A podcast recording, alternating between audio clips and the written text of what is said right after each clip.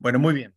Buenas noches, como decimos siempre, bienvenidos todos a emunahoy.com, bienvenidos los que eh, están acá presentes, los que se están conectando en este momento, los que van a escuchar esta grabación en algún otro momento, en algún otro lugar, en alguna otra plataforma. Estamos estudiando Pirkei Avot.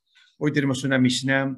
Eh, les voy a contar algo. Esta es una Mishnah que eh, siempre cae antes de Shavuot. ¿Qué significa que siempre cae antes Shavuot? Hay un tema, hay una costumbre de estudiar Pirkei Avot, eh, por lo menos, por lo menos, entre Pesach y Shavuot.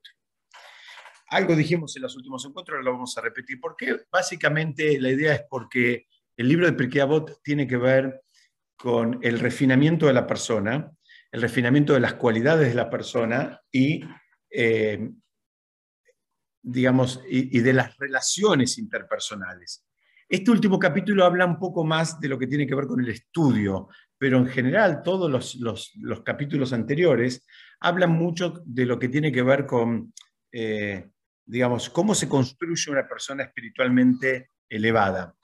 Entonces, siempre estos capítulos, la idea de los jajamín, ¿por qué pusieron esto? Porque son como una preparación para Shavuot. ¿Qué significa? Una preparación para la recepción de la Torá.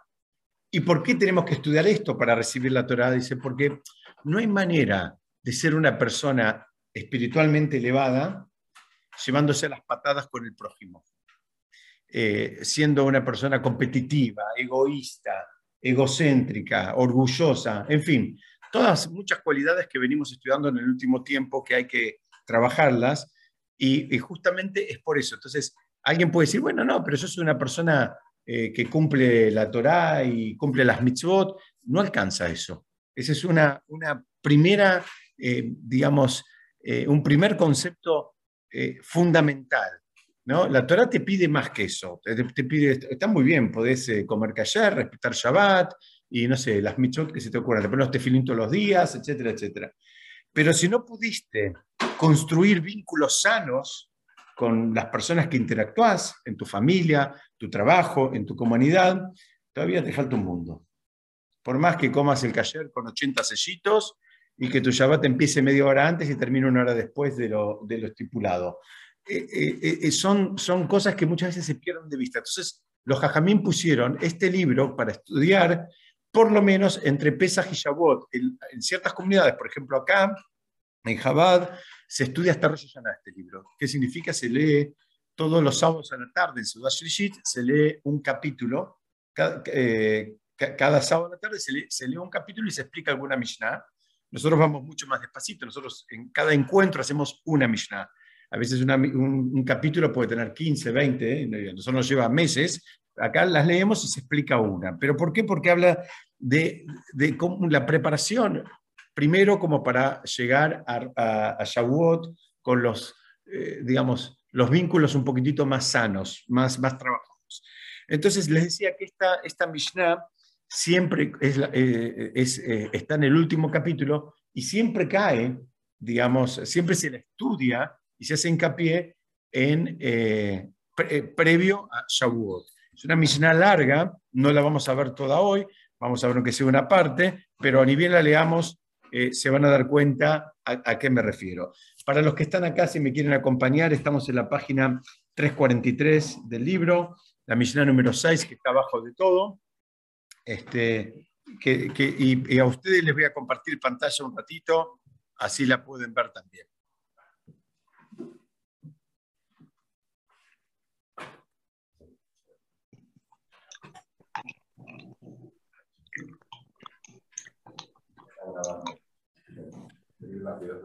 Muy bien. La Mishnah empieza dice así. Yo tengo una versión distinta a la que está en este libro, pero el concepto es el mismo. Dice así, la Torah es superior al sacerdocio y a la realeza. Dice, pues se llega a la realeza por medio de 30 cualidades y al sacerdocio por medio de 24. Mientras que el conocimiento de la Torah, acá yo corrijo la traducción, mientras adquirir la Torah requiere de 48 cualidades a saber. El estudio, la atención, la escucha, la articulación verbal, la memoria, la reflexión, el respeto, la reverencia, la humildad, el buen humor, la pureza, el servir a los sabios, la camaradería con los compañeros, la discusión entre compañeros, la concentración, el conocimiento de la Biblia y la Mishnah, la moderación en los negocios, la vida mundana, los placeres, el sueño, la conversación y la risa. Quiere decir que en todas esas cosas hay que ser moderado. Sigue la Mishnah. Requiere además la paciencia, la bondad del corazón, la confianza en los sabios, la resignación, la autovaloración, la prudencia cuando se habla, rehuir los elogios, ser amable, amar a Shem, amar a los hombres, amar la justicia, la rectitud, aceptar la crítica, alejarse de los honores, no van a gloriarse con el estudio ni alegrarse con las decisiones alágicas o legales. Compartir el yugo con su prójimo, convencerlo benevolentemente, demostrarle la verdad, exhortarle a la concordia, estudiar con quietud, preguntar y responder, escuchar para progresar, estudiar para poder enseñar y para practicar, tornar en sabio al maestro, acrecentar la sabiduría del maestro, eh, exactitud de las referencias, enunciación en nombre del autor. Y termina diciendo, pues aquel que enuncia las cosas en nombre del que las dijo, conduce a la redención de la humanidad, pues así está dicho, Esther se lo reveló al rey en nombre de Mordejai. Muy bien, esta es la Mishnah, no se asusten, son 48 cosas, no las vamos a ver todas hoy.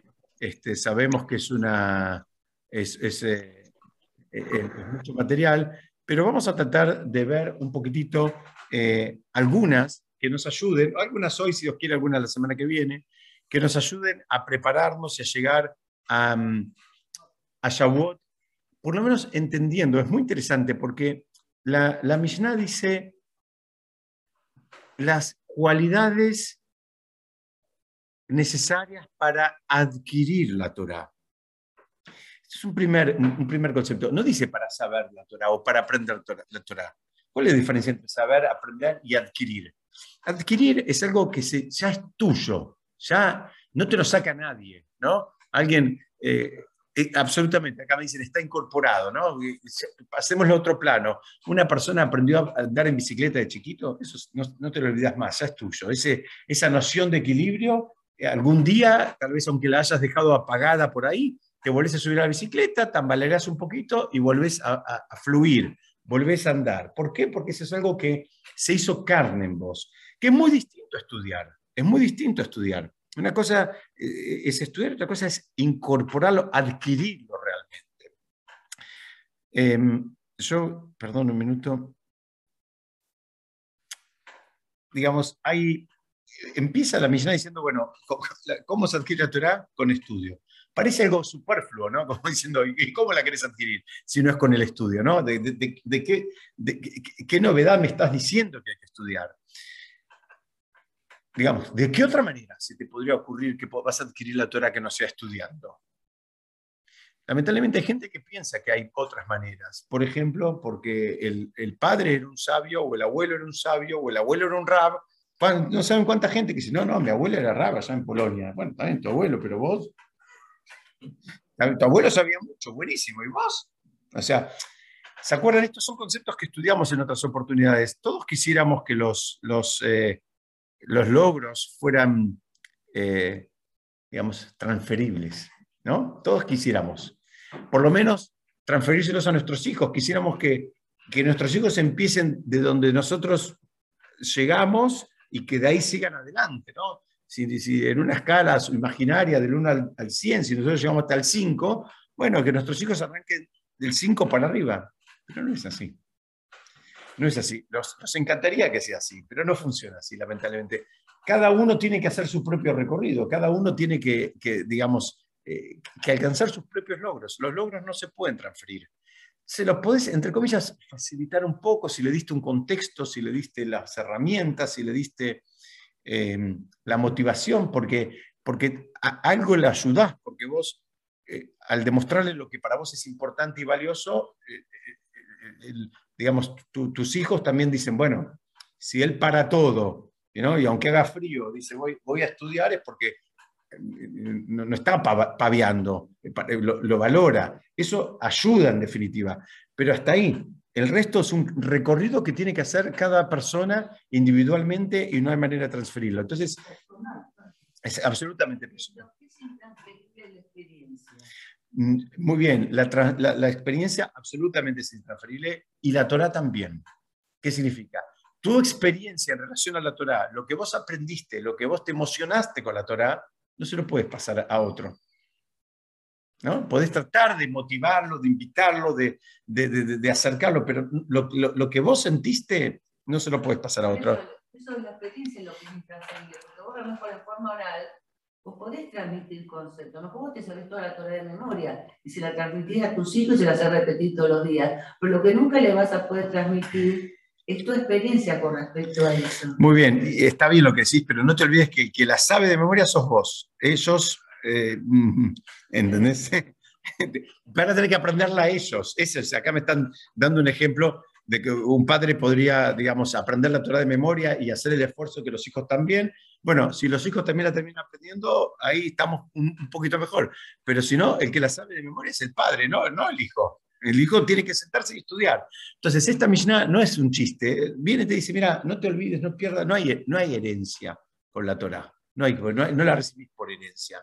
¿no? Hay lamentablemente historias de hijos de grandes, grandes rabinos que después se fueron del camino y no estaban en un, en un contexto, digamos así, de, de, de Torah y de estudio. Entonces, eh, lo que está diciendo acá es que hace falta el estudio, hace falta el esfuerzo, te tenés que, eh, viste, amacarte, tenés que sentar, hace falta eh, ser eh, perseverante y, digamos, y, entre comillas, como se dice habitualmente, eh, pelearla. Y esto sigue siendo una información, porque en un mundo donde todo el mundo quiere las cosas rápidas ahora, ¿no? Todo, todo tiene que ser inmediato, todo que tiene que ser ya, todo tiene que ser... nadie tiene paciencia, ¿no? Como decimos siempre, el, mismo ejemplo, pero a mí, me resulta muy gráfico, ¿no? Muchas veces vemos un pianista en un concierto y, nos encantaría ser como él, ¿no? Lo vemos ahí fluir en el piano, ¿no? Se mueve y todo. Nos encantaría ser como él. Lo que no queremos hacer es dedicarle todo el esfuerzo que le dedicó para llegar a ser ese pianista, ¿no? Donde tuvo que eh, eh, privarse de otras actividades, de otras cosas para llegar a eso. Eso ahí ya no, no, no estamos tan dispuestos. Entonces, una vez más, viene la millata y dice, mira, mira, ¿cómo se quiere atorar? Con estudio. No te olvides, no te olvides que es, eso, ¿no? Ustedes saben que eh, en, estas generaciones, eh, digamos, es algo que cuesta mucho.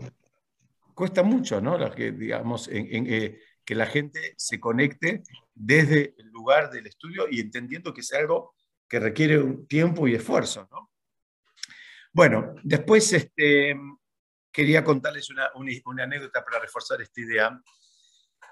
Cuenta que había un ramo muy grande en Estados Unidos, se llamaba el ramo Moshe Feinstein, una gran autoridad alágica, una, una gran de, que escribió unos, libros que se llaman Derash Moshe, eh, que eh, escribió como eh, respuestas a preguntas alágicas que se usan en todo el mundo. Es un ramo que murió en el año 86, en, en la, nació en Rusia, eh, vivió los últimos años en su, de, su vida en Estados Unidos, y cuenta que una vez lo, lo vinieron a visitar los nietos y el, el, abuelo estaba estudiando. Entonces los nietos como que no lo quisieron molestar y estaban esperando. Entonces viene la abuela y le dice, no entiendo, ¿lo quieren ver al Seide? Le dicen, sí. Dice, no, pero que estamos esperando. Dice, no, dice, si, si no lo interrumpen, no, él no termina nunca de estudiar. O sea, eh, te, te puede quedar una semana, y, o sea, como, diciendo, se enganchó en eso, se enganchó en ese tema y, está estudiando y le puede llevar horas y le puede llevar mucho tiempo. Entonces dice, definitivamente, si, lo que viniste es saberlo, tenés que, lo vas a tener que interrumpir porque siempre, siempre va a estar estudiando. A mí me impresionó mucho una vez, yo tenía hace muchos años un compañero de estudio que él había vivido en Israel e iba mucho a la casa del Rabo Badia Yosef. Badia Yosef también fue un, super rab erudito, en este caso sefaradí, que vivió eh, en, Israel, vivió en otros lugares, vivió en Egipto también, pero bueno, la mayor parte de su vida fue, fue en Israel. Y, él, y, él, este muchacho era joven, vivía cerca, entonces e, era una época donde iban los jóvenes, iban a la, a la casa del rab los sábados a la tarde y, y, hacían un minyan, hacían un minyan para hacer tefilá en la casa del rab. Y él me contaba a mí, siendo él, habiendo sido muy joven, que a él le impresionaba porque en un momento le decían, eh, un detalle, este rab, además el rab de Yosef, de ser rab y de escribir un montón de libros, ser una eminencia y, demás, em, tenía una eh, participación muy importante en la política israelí. Tenía un partido político y, muchas decisiones eh, pasaban por él a nivel país. Pero él contaba que en un momento estaban en la casa del Rab, donde les decía que a veces iba a hacer tefilá, y venían y decían, bueno, el Rab ahora va a estudiar cinco horas, cerraban la puerta, y cinco horas, o sea, era como que no, no, se molestaba, no entraba, no volaba una mosca, no, no, digamos, ese, e, e, ese concepto de decir, ¿sabes qué? Eh, no importa, eh, escribo libros, tengo yeshivot con miles de alumnos, eh, manejo el gobierno, porque en definitiva manejaba un poco el gobierno, porque vieron esos partidos chicos que en, Israel eran los que podían torcer las, las, coaliciones, y aún así en un momento decían paro y paro, ¿no? Y, me concentro. Entonces, este concepto cuando dice acá la Mishnah es con estudio, es, a este nivel está hablando de estudio, ¿no? Es decir, en algún punto, aunque parezca exagerado, es, bueno, ¿sabes qué? Separa el mundo ese es el concepto. Si, si estamos tratando de hacer lo que hablábamos hace un ratito antes de empezar acá, a veces el concepto de multitasking, de, varias tareas en simultáneo, está bueno por una computadora que tenga esa fuerza de poder hacerlo. Pero a veces las personas no está bueno hacer muchas cosas al mismo tiempo. Muchas veces terminamos haciéndolas eh, con un nivel eh, de calidad menor y por lo menos la Torah pide que cuando las hacemos, las hagamos, digamos, este, a full, concentrados en eso. Em,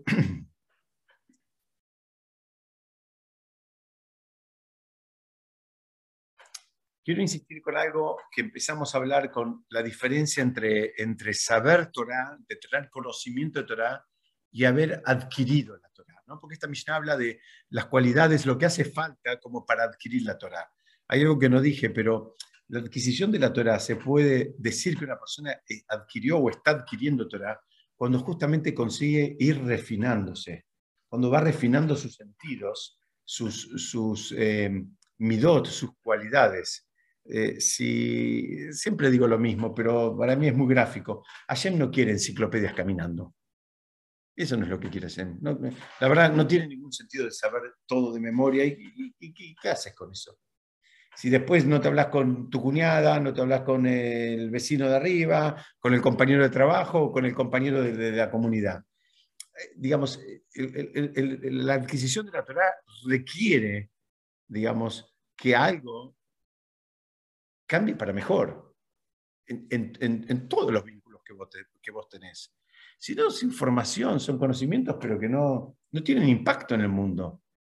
Y, hay una manera de, conseguir un mundo mejor, pero eso, eso requiere de, tener mejores personas.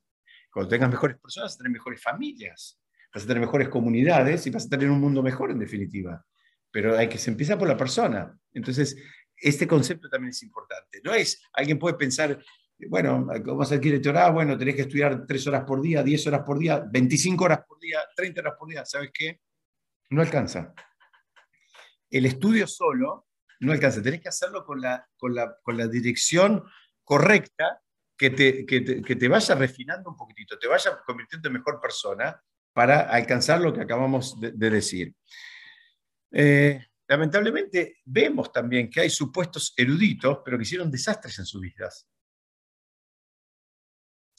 No, sabían mucho o eran intelectualmente muy elevados, pero no, no alcanzó no podemos decir que esas personas adquirieron la Torah. Muy bien, muy bien. El Ajer, el ajer es, es, uno, un, eh, Elisha Benabuyá, un personaje del Talmud que era un erudito, pero después quedó eh, un poco deslumbrado por una señorita y la cultura griega, el momento que en la tierra de Israel estaban los griegos, y él eh, dejó todo. Por eso el Talmud no lo vuelve a nombrar, lo llaman el ajer. El ajer quiere decir el otro. ni lo nombran directamente porque se fue, se fue del camino. Sería la traducción semántica como el que te jedi. que ni lo decimos, ¿viste? Es el que te jedi, no, no el que te dije, ¿viste? ¿Cómo, cómo? Sí, el otro, el otro, es otro. Porque en definitiva era otro. ¿Entendés? Cuando dejó todo, dejó todo por esta mujer y qué sé yo, se convirtió en otro, ya no es el mismo. ¿no? Vos crees que es el mismo, pero hay gente que vive más de una vida en la misma vida. Y en una vida era una cosa y en otra es otra, y no, no, no es el mismo, ¿no? Entonces, este, bueno, ya vamos entendiendo por dónde, por dónde viene la, la Después dice con oído atento. Hay que, como que hay que escuchar.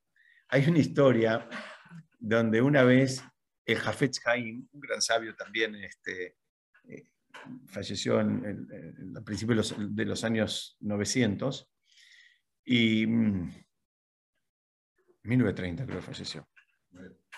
36, perdón, 1936, gracias. Dice, y una vez este, dio una charla antes de Rosh Hashanah sobre Teshuvah, lo que se abre siempre, ¿no? Ante Rosh Kippur se, se estudia em, los mismos conceptos de una charla sobre Teshuvah antes, antes de Rosh Hashanah. Entonces, un alumno dijo, fue igual que la que dio el año pasado. Y el alumno avanzado del, del Hafetz Haim, que se llamaba el Hanan Basarman, lamentablemente lo mataron los nazis, y Shemam pero era el alumno avanzado, dijo, no fue igual, dijo ocho palabras más. ¿No? Este, estaba hablando cómo, por eso era el alumno avanzado, el alumno, digamos, tenía registro, tenía el oído atento. Eh, para los demás era igual, para él hubo ocho palabras más y ocho palabras de un chadí que este, cuentan, ¿no? Entonces, hay, hay, cuando estudiamos Michelet, estaba preparando esto, busqué algo de Michelet porque dice, hay, en el libro Proverbios que escribió el rey, el, rey Salomón, él dice, lo voy a decir en hebreo y lo traduzco, dice, Raita ish tikvale que Dice, si vos viste una persona que a sus propios ojos se considera sabio, dice, tiene más esperanza en crecer un necio que él. Porque el tipo que se la creyó fue. O sea, en tanto y en cuanto, dice, el tonto tiene más esperanza, porque el tonto si sabe que es tonto, puede mejorar, tiene la motivación, quiere superarse. Muy bien. Ahora el tipo que dice, ah, yo ya llegué, yo ya tengo los pergaminos, y qué yo, fue, fue, ese, ese fue. O sea, aparte nunca va a cambiar, no va a mejorar porque él piensa que ya alcanzó un estándar eh, este, determinado y él no tiene ninguna, ninguna agenda aparte, no tiene nada. Entonces, eh, dicen que al tonto hay que contestarle de manera que no llegue a verse como inteligente, sin ofenderlo, pero que él sepa que le falta. ¿no? Que al tonto no, no, es, no es porque no le da la cabeza, sino porque todavía no, no, no, recorrió el camino que tiene que recorrer, no hizo, digamos, eh, los pasos que le faltan. Dice, pero no, lo, no, lo alabes, no lo pongas ahí arriba como que ya es eh, eh, una mezcla de, de, de, de y, y, y, Yoshua, ¿viste? No, tal cual, no lo dejes ahí porque si no, se, se, la va a creer. Hay que tener cuidado con eso. Inclusive, ustedes saben que hay una, una prohibición de la Torah contra este tipo de adulaciones, que hay que tener mucho cuidado. A veces un poquitito como para ayudar a la persona a motivarse, porque todos necesitamos un mimito, un, este, una palmadita, digamos, ¿no? Pero hasta ahí. Dice, pero no le digas a uno que estás manejando su vida como, claro, está manejando su vida como la mona, no le digas, ah, pues es un chadik. Porque él dice, ya soy un chadik, eso está, eh, ahora ¿Cuál es el objetivo? Tal cual, eh, no, no tiene ningún sentido. Entonces, eh, otra, otra explicación es que de este mismo versículo de, de Michelet es que muchas veces las personas suelen pensar que lo que ellos conocen es lo válido. Las personas solemos pensar, vamos a decir, porque no, creo que me pueda excluir lamentablemente, que lo que nosotros conocemos es lo válido. Entonces, a lo que no conocemos, eh, lo desmerecemos, lo descalificamos, no, no, lo, no, lo, no, lo ponderamos en su verdadera dimensión. ¿Por qué? Porque nosotros no lo conocemos. Porque vos no lo conozcas, no significa. No significa nada. Hay un mundo que no conocemos. Esto pasa mucho, la gente que no sabe, no conoce, lo primero que piensa es que, especialmente la persona que no conoce del mundo de Torah, y cuando le hablan de Torah, piensa que, eh, estamos perdiendo el tiempo, o que somos tontos. Muchos piensan, piensan que son, eh, ahí están ahí sentaditos, qué sé yo, eh, piensan que somos tontos. La mayoría piensa que no le da la cabeza. Es así. Lo peor que tiene razón. No, no, no. Nada, un chiste, un chiste, pero. Hay acá, cuando habla del oído atento, dice que Hashem eh, explican esto, dice que Hashem nos dio eh, dos sentidos, digamos, eh, que físicamente están más elevados, que son el oído y la vista. para enseñarnos que también su función es más elevada, están, están en un lugar más alto en, en la estructura del cuerpo, dice, porque también eso también es más importante. Y Y bueno, y también hay que hacer un uso correcto. ¿Se acuerdan que estudiamos una vez que así como tenemos los sentidos físicos, tenemos sentidos espirituales? ¿No? Y que hay que cuidar unos. Muy bien, muy bien, Rebe. ¿eh? Rebe va a ser abanderada ahora en el acto. En el próximo acto es abanderada, Rebe, este año. Ya no está Dorita, no sé si está conectada ahí, pero le sacamos la bandera a Dorita que la habíamos dado la última vez y se la vamos a pasar a Rebeca. Bueno. Eh, es un concepto un poco eh, así, parece medio esotérico, porque lo es. Dice, pero así como tenemos, por ejemplo, los ojos materiales con los cuales Baruch Hashem vemos, tenemos ojos espirituales. Y tenemos que cuidar porque uno está conectado con otro. O sea, a veces quisiéramos ver grandes revelaciones espirituales, eso requiere que cuides la vista material. Es decir, el, el, el digamos, el cuidado de uno te determina el, nivel de profundidad y de acceso que, vas a tener con el otro. Entonces, cuida la vista con lo, con lo que ves, hay cosas que tenés que ver, hay cosas que no tenés que ver, hay cosas que no te hacen bien. Hay cosas que son emociones que te van a entrar y que no hay que dejarlas, absolutamente. No, no, no, no, no, no te sirve. Entonces, cuidalo y eso también te va a ir permitiendo ver otras cosas, vas a entender otras, otras, vas a tener otra lectura del mundo, pero para eso también hay que cuidar la vista, no, no, no es gratis, no es gratis. Entonces, eh, acá lo que está diciendo la misión cuando dice que también con un oído atento, es que lo esencial no necesariamente es lo que vos ves en el estudio, también lo que escuches de tus maestros y de tus compañeros. También muchas veces el impacto de un comentario de un compañero, de una experiencia de un compañero, es mucho más grande que el del maestro porque el otro es recibido como alguien que es un par. Algunas personas estuvieron acá a, principio de año, un día, una, un, día estudiamos afuera, por lo menos me acuerdo que vos, Rebe, estabas, no me acuerdo quién más estaba. Y había una señora que estaba hablando de qué quería hacer y cómo quería hacer en su vida, cómo quería avanzar y demás. Muy bien. Y fue, cuando terminamos la clase, fue los comentarios de los compañeros los que más le sirvieron a esa persona muchísimo más de lo que eh, yo, pude haberle aportado. Fue, y esa interacción la persona la, la, la, valoró y la apreció y me lo hizo saber con los compañeros, no, no, no, no, no conmigo. ¿Cómo? Sí, sí, vino algunas veces. Sí, sí, sí, vino, vino, vino. Entonces, tenemos por un lado el estudio, te dice con oído atento, ¿qué significa? Se refiere a, a, recibir también, porque muchas veces parece que que, entonces que nadie puede aportar nada, que lo único que puede aportar es el, el, el moré, el rabino, y que ¿no? también puede recibir de los que están al lado. Aparte, el que está al lado tal vez puede estar pasando una experiencia similar, o la pasó, o está, y te da un, una, una, visión de, de, cómo salió adelante. De hecho, es la forma en que dicen que la persona, por ejemplo, la persona que quiere hacer teshuva, la persona que quiere ir eh, mejorando, muy difícil hacerlo solito. Es muy difícil lo, ideal es hacerlo, si pudiera, con gente que esté más o menos en la misma y funciona como una red de, de, contención, de compartir información, de lo que le pasó a uno, lo que le funcionó al otro, lo que me puede funcionar a mí, en fin, eso se va generando una, una dinámica que es enriquecedora para todos, totalmente. Totalmente, totalmente, se va sumando. Persona que lo hace solita es mucho más difícil, mucho más probable que se equivoque. Y mucho, aparte, no es que, la idea no es sufrir, es eh, vos cómo haces esto, vos cómo haces lo otro, vos cómo, qué sé yo, vos cómo... Yo les conté alguna vez una anécdota, pero me vienen estas anécdotas porque, porque no sé, porque ya estoy como que las repito, pero una vez nos pasó a nosotros hace muchos años, fuimos a una casa invitados para Shabbat. Por una persona que quiero mucho y demás, que cuando llegamos a la casa me, me, no sé, me parecía que estaba dando examen, ¿no? Entonces me, llegó a la cocina y me mostró que tenía en las alacenas todos productos callar, que yo digo, mira, queda tranquilo, no, no, hace falta.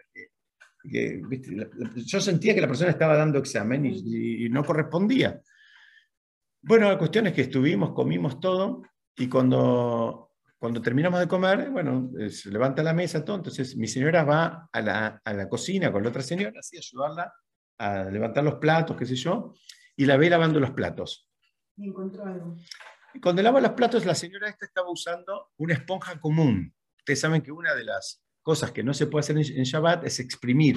Entonces hay un problema con, eh, con agarrar eh, una esponja común y lavar los platos. ¿Por qué? Porque, porque estás haciendo una de las transgresiones de la Torá. Eh, parece algo menor, pero entonces hay que decir, bueno, ¿cómo se lava los platos? Se lava con unas esponjitas especiales que no son de esponja, claro, o con un cepillito justamente para no hacer este, este concepto, se llama cejitán hebreo, que es, claro, con virurana, me dicen acá muy bien también, eh, cuidando de no rayar tampoco la vajilla, pero la, la, idea es que, entonces me acuerdo mi señora me dijo, mira, ¿y yo cómo aprendí esto?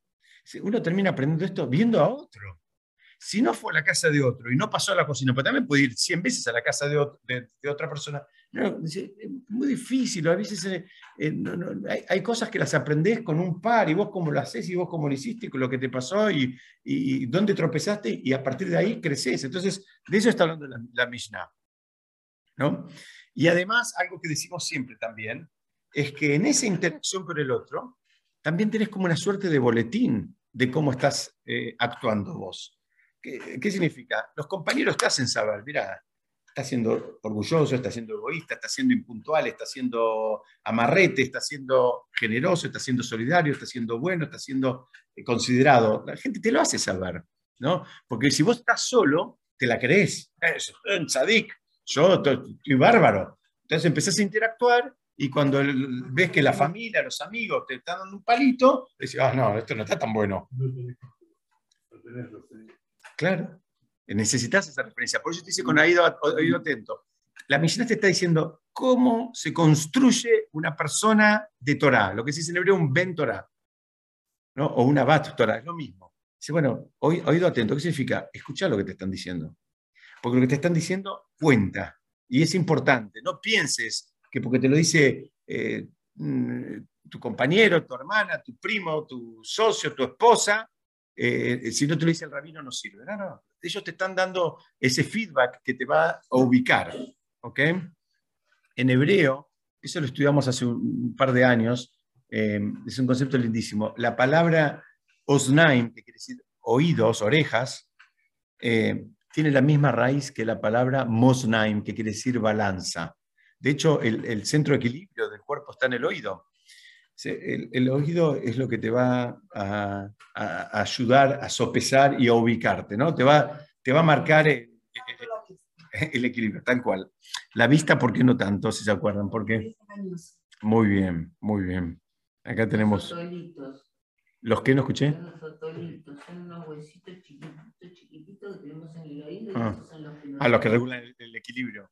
Ah, muy bien, muy bien. Cuando giramos nos mareamos y decimos, bueno, hay que hacer para el otro lado, porque así los sí. de esos también se mezclan. ah, ok. se pierde el equilibrio. Ok, ok. Bueno, aprendimos algo nuevo, Baruch Hashem. Entonces, estamos acá, eh, eh, digamos, tratando de entender la Mishnah por qué habla tanto del oído atento.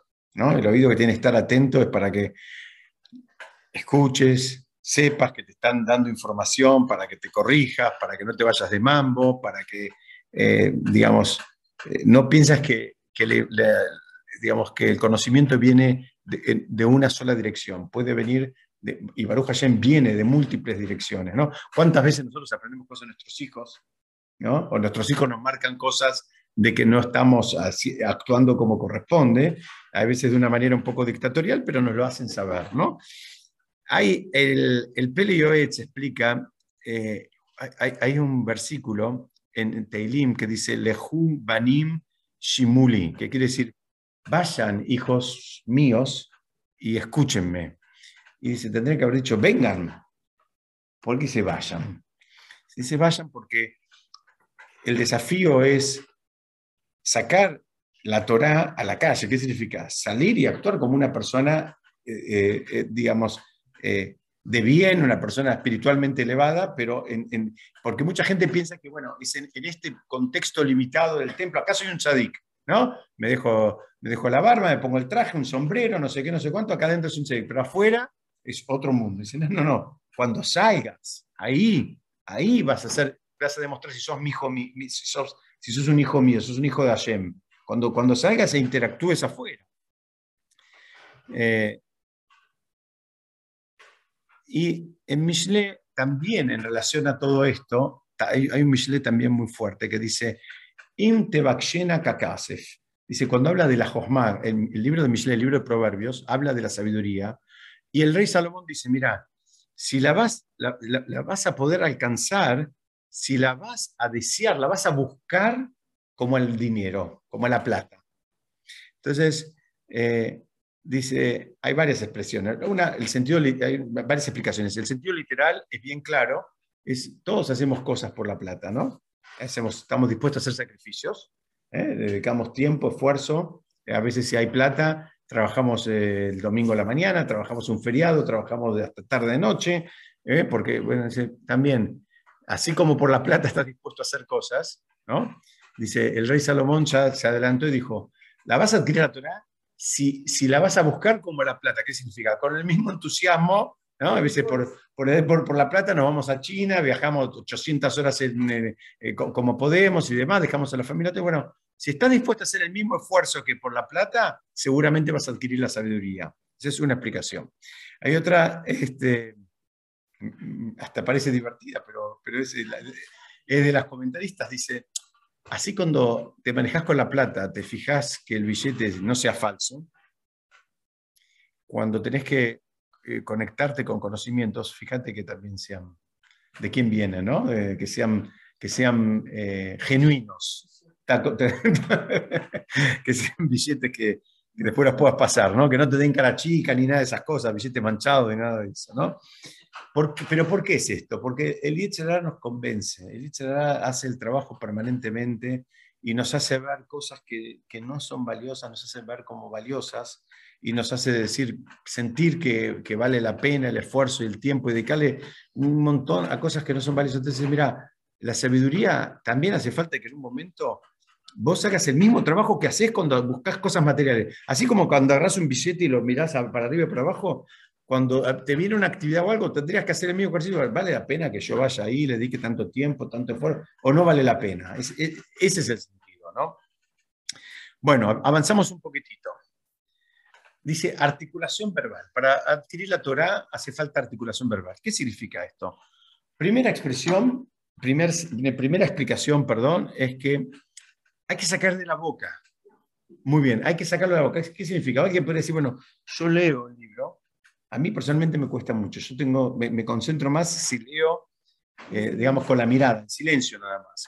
Pero dicen que no, que cuando vos decís las cosas, eh, también incorporás un sentido más y es como que entran de otra manera. ¿no? Eh, dice, esta es la manera, de hecho así se estudia. En las yeshivot se estudia en voz alta.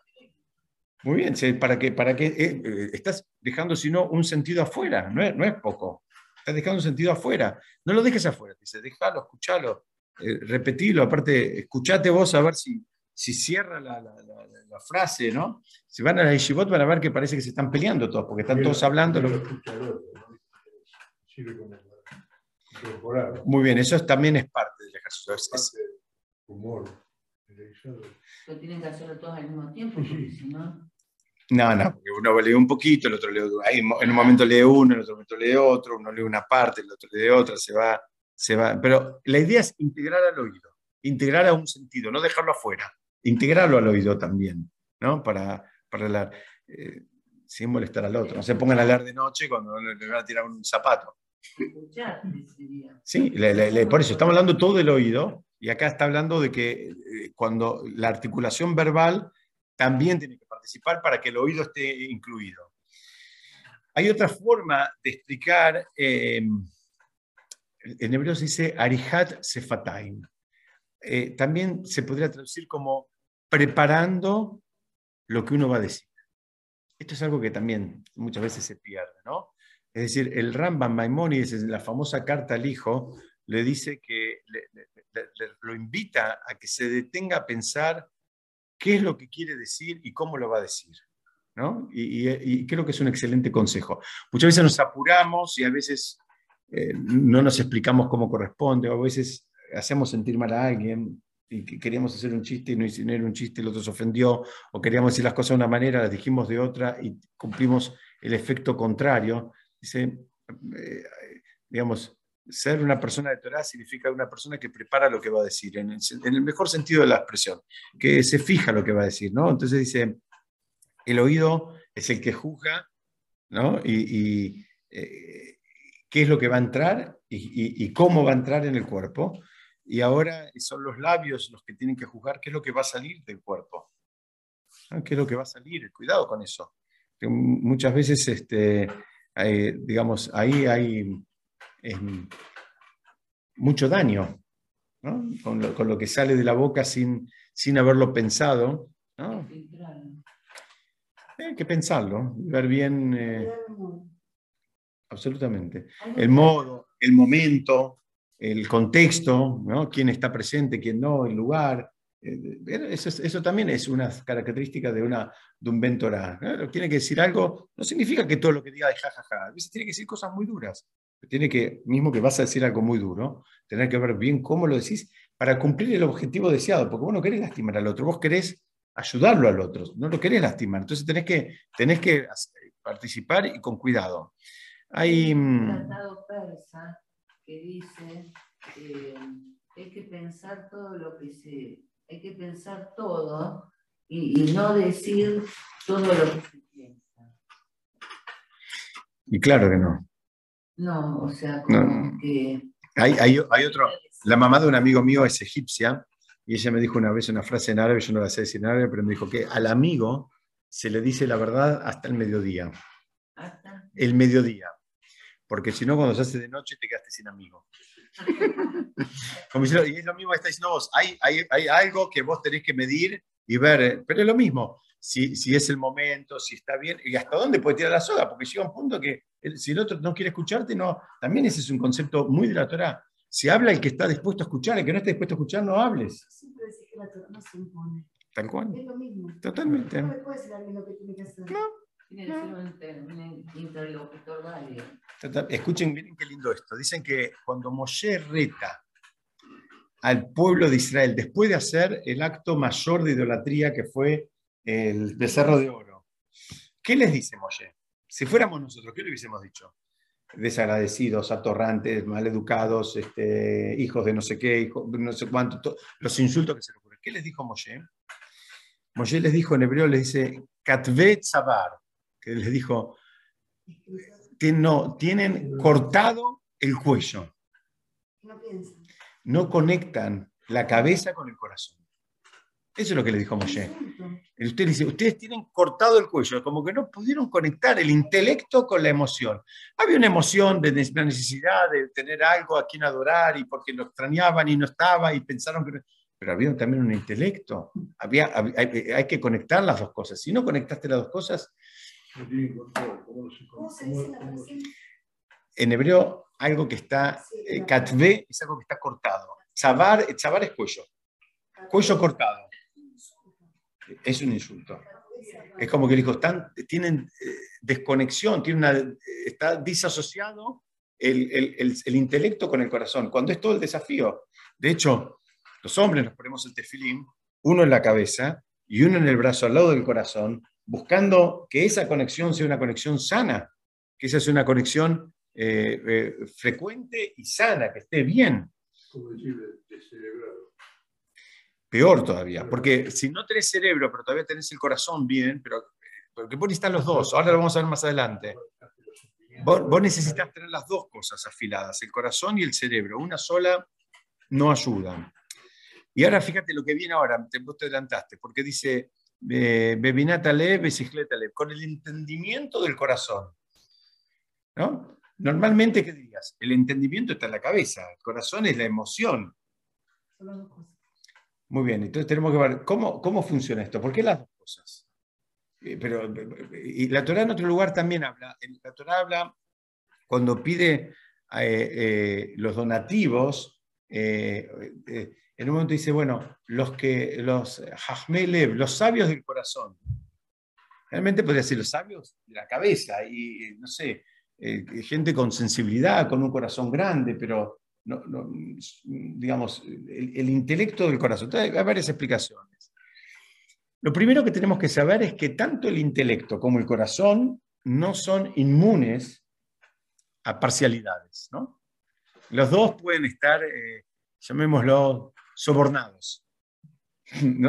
o sea, eh, podemos hacer lo que querramos con el intelecto para, para justificar nuestras propias debilidades y podemos hacer lo que querramos con el corazón para justificar también nuestras propias debilidades. Nos va a cerrar todo perfecto desde el punto de vista intelectual y desde el punto de vista emocional. Somos los mejores contadores, nos cierra el balance, el número, nos cierra perfecto. Entonces, primero tenés que saber eso. ¿Qué significa?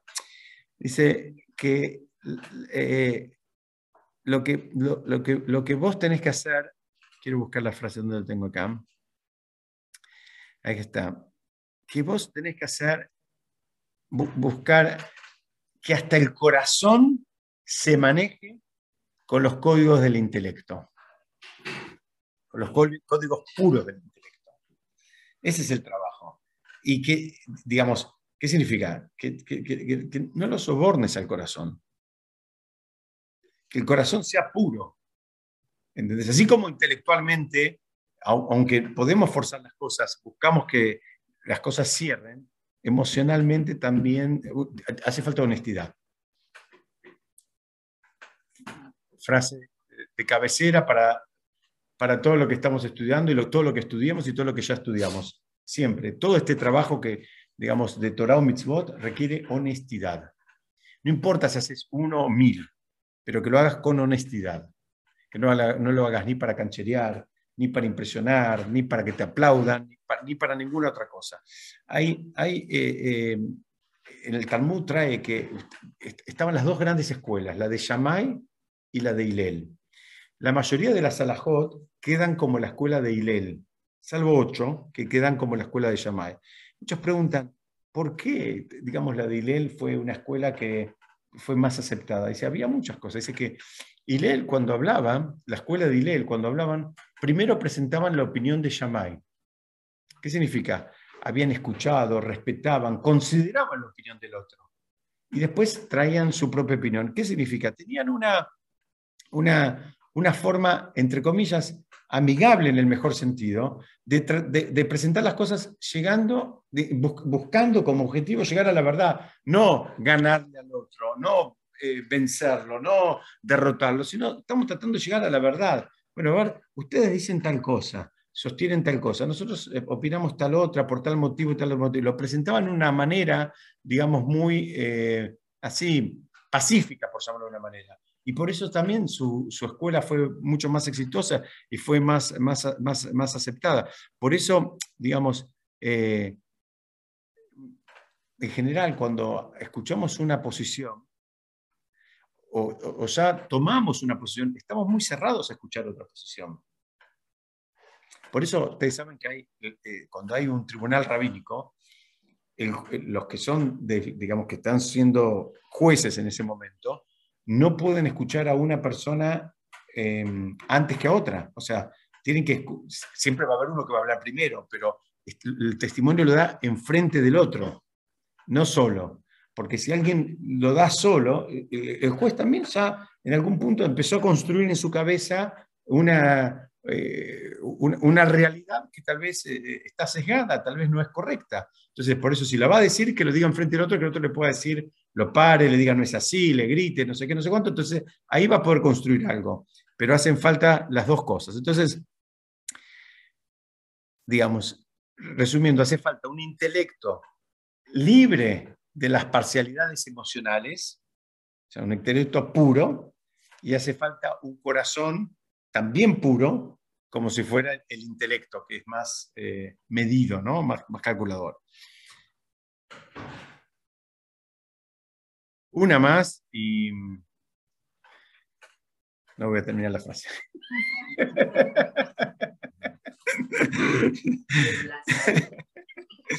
como, como los recitales, ¿no? Dice, Beimá o Beirá, quiere decir con, con, temor, con temor reverencial, ¿no? Ese, eh, sería la traducción de todo esto. Dice, así como, el, como un cirujano, ¿no? Es consciente que va a hacer una operación a corazón abierto y es consciente que no es un chiste, que milímetros para acá, milímetros para allá, tienen un impacto. La persona que también quiere, em, digamos, adquirir la Torah, eh, tiene que tener ese mismo, entre comillas, ¿no? ese, mismo sensación de temor como diciendo, quiero aprender las cosas bien porque si, me equivoco también tiene un impacto. Muchas veces solemos pensar que los errores en el mundo material tienen impacto, ¿no? Eh, siempre decía, para dar esto, este ejemplo, decía, escribí un mail y escribí, equivocate una letra en la dirección de email y fíjate si llega. Ahora, pensamos que hacemos la tefilá balbuceando cualquier cosa y, llega. ¿no? También eh, la Torah tiene un tecnicismo que hay que cuidarlo también. Baruch Hashem, la, la, la Torah y la tefilot eh, es un jefe de Hashem que las recibe, digamos, eh, eh, así, aunque se la mandemos cruda, ¿no? Directamente. Pero uno, uno por lo menos tendría que tener la misma actitud que tiene cuando está interactuando en, otro, en, otras disciplinas, eh, también en el mundo de la Torah. digamos, no es, lo dijimos muchas veces, no se refiere a un temor de miedo, sino un temor reverencial, respetuoso de saber que lo que estamos haciendo es importante. Y un bonus track dice con humildad.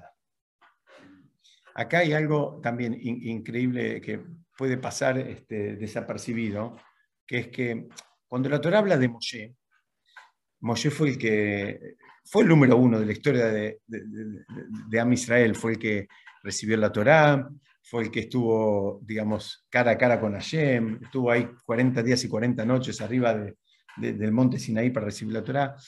Cuando habla de Moshe, la Torah no dice ni que era muy inteligente, ni que era millonario, ni que era muy pintón. La Torah lo describe como una persona humilde. Y esto, esto es un dato, y es un dato muy importante.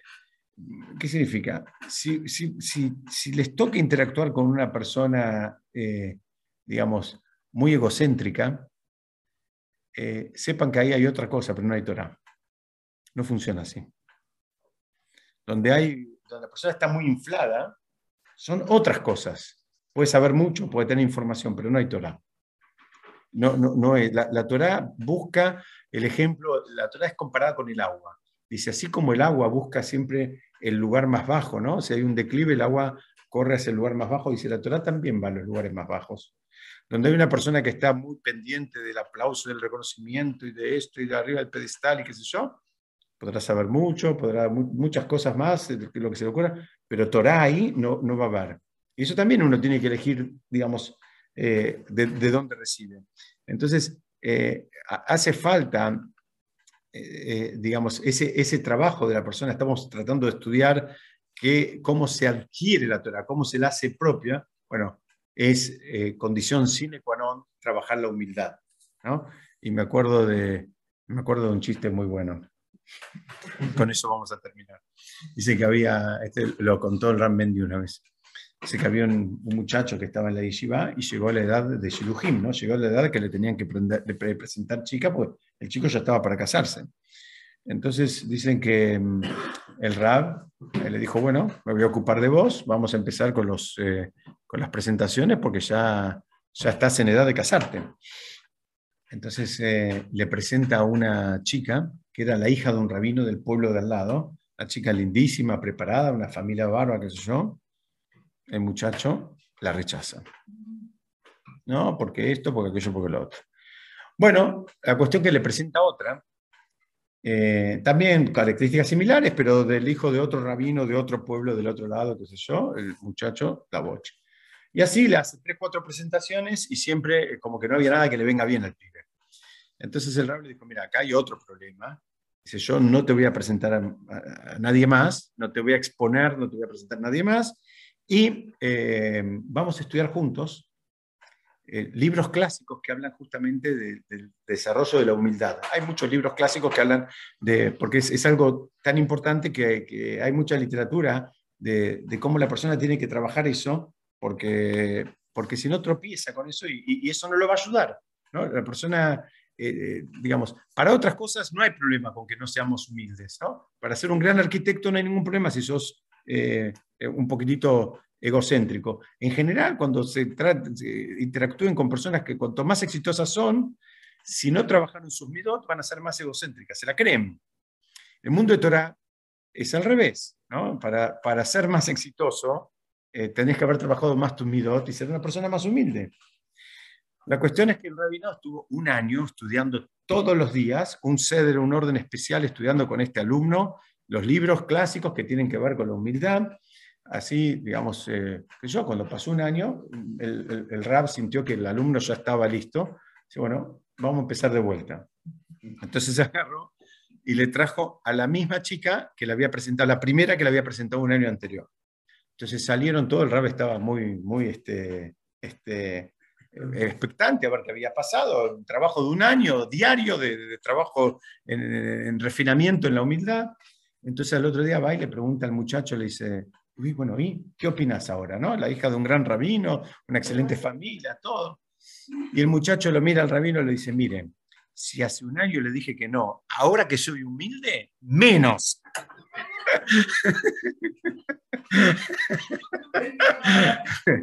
Así que bueno, es, un chiste, por supuesto, todo esto, pero bueno, eh, es, la trampa, es la trampa, ¿no? Porque es la, hay que tener cuidado porque a veces nos creemos que somos humildes y es parte del mismo circo también, ¿no? Ahora que soy humilde menos lo voy a aceptar. Si antes lo aceptaba y ahora que, ahora que pasé de grado, ahora soy mejor. Tal cual, tal cual. Bueno, muy, lindo hoy. Este, tal cual, tal cual les aviso que hemos eh, recorrido algunas de las cualidades para adquirir la Torah. Nos faltan un montón, si Dios quiere vamos a seguir estudiando la semana que viene.